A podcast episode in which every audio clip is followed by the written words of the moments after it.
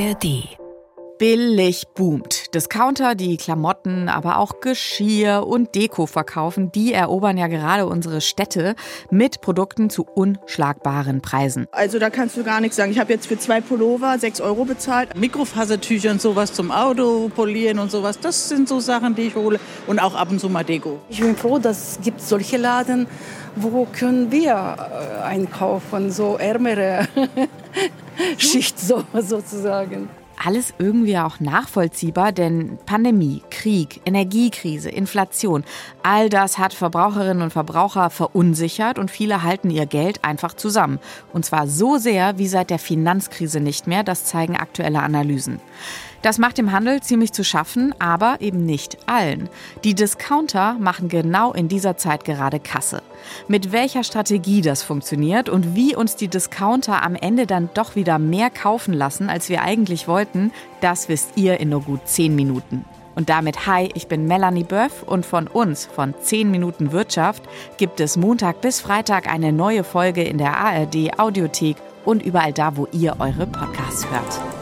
So, und meine Kollegin Susanne Tappe aus der NR Info Wirtschaftsredaktion, die hat sich für uns durch diesen ganzen Dschungel aus Discountern gegraben, kann man fast sagen. Und die ist jetzt hier bei mir. Hi Susanne. Hallo Melanie. So, wir sprechen aktuell jetzt bei diesem Thema aber nicht über die alten Verdächtigen Aldi, Lidl und Co., oder? Nein, denn dieser Boom, über den wir heute reden, der spielt sich nicht so sehr im Lebensmittelhandel ab, sondern im sogenannten Non-Food-Bereich. Also es geht um Discounter, die so ziemlich alles verkaufen, was man nicht essen oder trinken kann.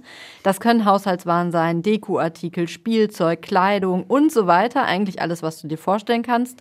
Und das dann zum kleinsten Preis, wie es so schön heißt. Und darunter sind Namen, die man kennt, wie Kick, Woolworths oder Teddy zum Beispiel.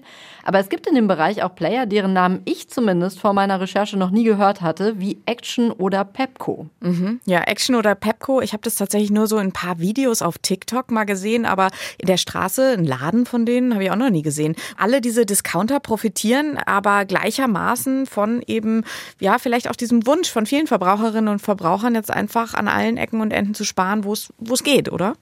Ja, alle profitieren, aber unterschiedlich stark. Vielleicht fangen wir mal mit Kick an. Ähm, das ist ja schon mal bemerkenswert, dass es für den so gut läuft, weil ja etliche Modekonzerne letztes Jahr Insolvenz anmelden mussten, zum Beispiel P&C und Hallhuber. Mhm. Und der Billigmodeproduzent Kick, der konnte seinen Umsatz um 14 Prozent steigern. Und vielleicht haben der ein oder andere noch vor Augen.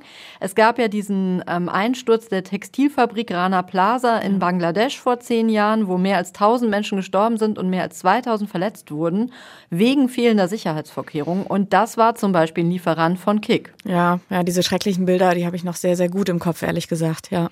Ja, ich auch. Und deswegen hätte ich gedacht, na ja, vielleicht hat das ja abgefärbt und es läuft gar nicht mhm. so gut. Aber dieser Aufschrei der Entrüstung, den es damals gab, auch wegen der Arbeitsbedingungen, der Hungerlöhne, wir erinnern uns, mhm. dieser Aufschrei, der ist offenbar mehr oder minder verhallt. Also für Kick läuft es gut. Und das Gleiche gilt auch für Woolworths und Teddy, die gehören zusammen. Und die legten 2023 beim Umsatz um 19 Prozent zu. Und all diese Umsatzsteigerungen, die sind aber noch gar nichts gegen die des niederländischen Konzerns Action. Denn der konnte seinen Umsatz um fast 30 Prozent steigern auf 11,3 Milliarden und hat damit im Non-Food-Bereich sogar Lidl überholt. Und das ist ja ein riesiger Player im Grunde. Wie kommt das denn? Also das eine ist eine sehr, sehr klare Positionierung, Stichwort Preiskampf, und das zweite eine aggressive Wachstumsstrategie. Also wenn wir mal kurz auf die Preise gucken, Action hat nach eigenen Angaben so etwa 6000 Artikel im Programm und davon kosten 1500 weniger als einen Euro, sagt Action. weniger als ein Euro, aber Moment, also ich meine, wie, wie kann denn das funktionieren, wenn man äh, jetzt mal ich weiß nicht, lass uns mal über Spülmittel reden. Sowas brauchen wir ja alle immer. Ähm, das kostet bei äh, Rewe oder anderen großen Supermarktketten, Kaufland einen gewissen Preis. Und bei Läden wie Action oder Teddy dann aber deutlich weniger. Wie kann das zustande kommen? Ja, also das hat viele Gründe. Das eine ist natürlich Lage. Ne? Wir haben gerade schon drüber gesprochen, wo man jetzt Action findet. Äh, Rewe findest du aber auch in Hamburg-Altona. Ist die Miete mhm. natürlich viel teurer. Das andere ist das Design der Geschäfte. Kommen wir vielleicht auch später nochmal drauf. Das ist dann einfach sehr, sehr simpel. Da stehen die Sachen dann auf Paletten. Da sind dann nicht fünf Leute, die das schön in Regale einräumen. Und ein Punkt ist auch, diese Discounter, von denen wir hier heute sprechen, die machen manchmal auch äh, so Moves, dass die zum Beispiel Abverkäufe aufkaufen und solche Restbestände kriegen sie dann sehr, sehr billig und können sie entsprechend günstig weiterverkaufen. Und so profitieren die Kunden dann von sehr günstigen Preisen. Mhm. Aber sie können sich eben nicht darauf verlassen, dass dieses Spülmittel, wenn sie das nächste Mal kommen, auch wieder da ist. Mhm. Also das Sortiment ändert sich deutlich öfter als im Supermarkt. Okay. Äh, lass uns nochmal zurück zu Action gehen. Äh, du hast ja gesagt, der Konzern versucht sehr schnell zu wachsen. Wie viele Filialen gibt es denn inzwischen schon in Deutschland? Also bislang sind es erst 527, das ist gar nicht so viel. Also äh, Kick, Woolworth, Teddy, die haben so um die 2000. Aber allein 46 davon wurden vergangenes Jahr erst eröffnet. Also man sieht, es geht in sehr, sehr großen Schritten voran. Und während eben Lidl und Aldi in der Vergangenheit eher versucht haben, ihre Filialen hübsch zu machen und sich damit den teureren Supermärkten wie Edeka oder Rewe anzunähern, setzt Action dabei ganz bewusst auf Lagerhallenoptik. Also alles da sagt, hier ist es billig, Punkt. Alles klar. Und du erwähntest ja gerade noch Pepco. Ähm, der ist ja auch ziemlich neu in Deutschland. Ja, tatsächlich. Pepco wurde in Polen gegründet und hat erst vor zwei Jahren eine Filiale in Berlin eröffnet. Und vorher hatte sich Pepco auf Osteuropa konzentriert. Also einige sagen auch, sie kennen das zum Beispiel aus dem Kroatienurlaub. Mhm.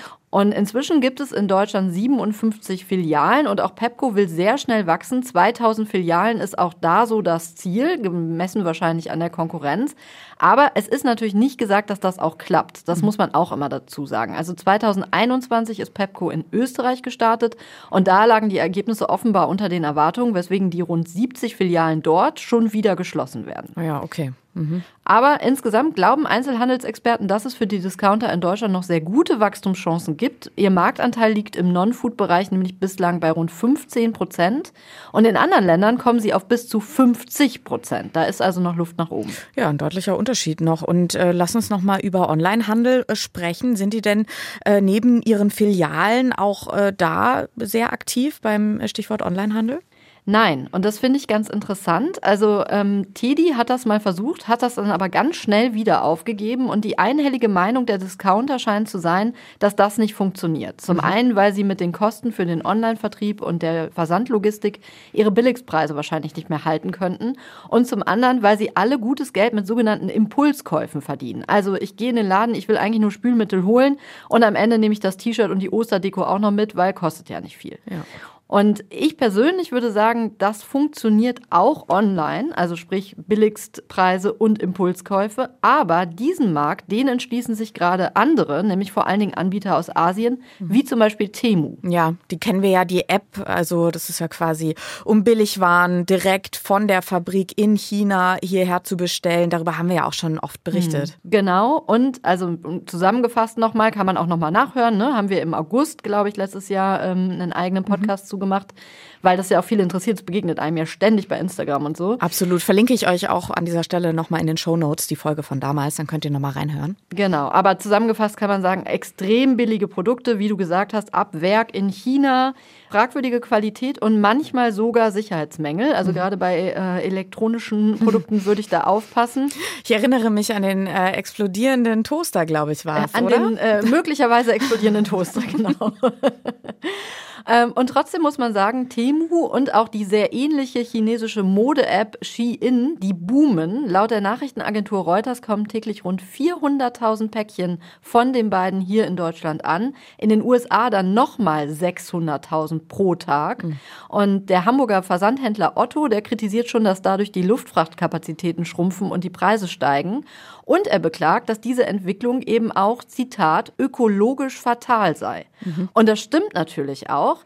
Aber diese Klage von Otto, die zeigt für mich auch, dass der Erfolg der chinesischen Konkurrenz die großen Versandhändler hierzulande ernsthaft nervös macht. Also das heißt, da kommt einiges mehr rauf auf den Markt der Discounter und der Billigläden, weil billig im Moment einfach boomt. Vielen Dank, Susanne, für diese Infos. Sehr gerne.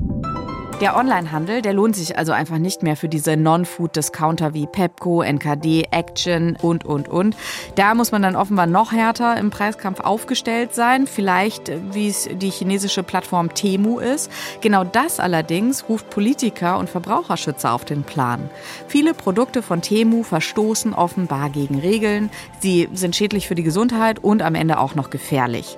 Das weiß man inzwischen auch im Bundeswirtschaftsministerium in Berlin. Grundsätzlich Gleichzeitig will man offenbar mehr dieser Produkte kontrollieren. Wie das am Ende aber wirklich gehen soll, das weiß aktuell auch noch keiner. Ich erinnere jetzt nur noch mal ganz kurz an die Zahl, die Susanne im Gespräch genannt hatte. Von Temu und Shein kommen täglich rund 400.000 Päckchen in Deutschland an. Ich meine, wer soll da bitte den Überblick behalten? Vielleicht ist aber genau das am Ende auch Teil des Plans. Wir bleiben natürlich für euch dran an diesem Thema und wenn ihr von uns keine Folge mehr verpassen wollt, dann abonniert doch gerne unseren Kanal in der ARD Audiothek und überall da, wo ihr eure Podcasts hört. Und damit wünsche ich euch einen schönen Tag. Ich sage Tschüss und bis morgen.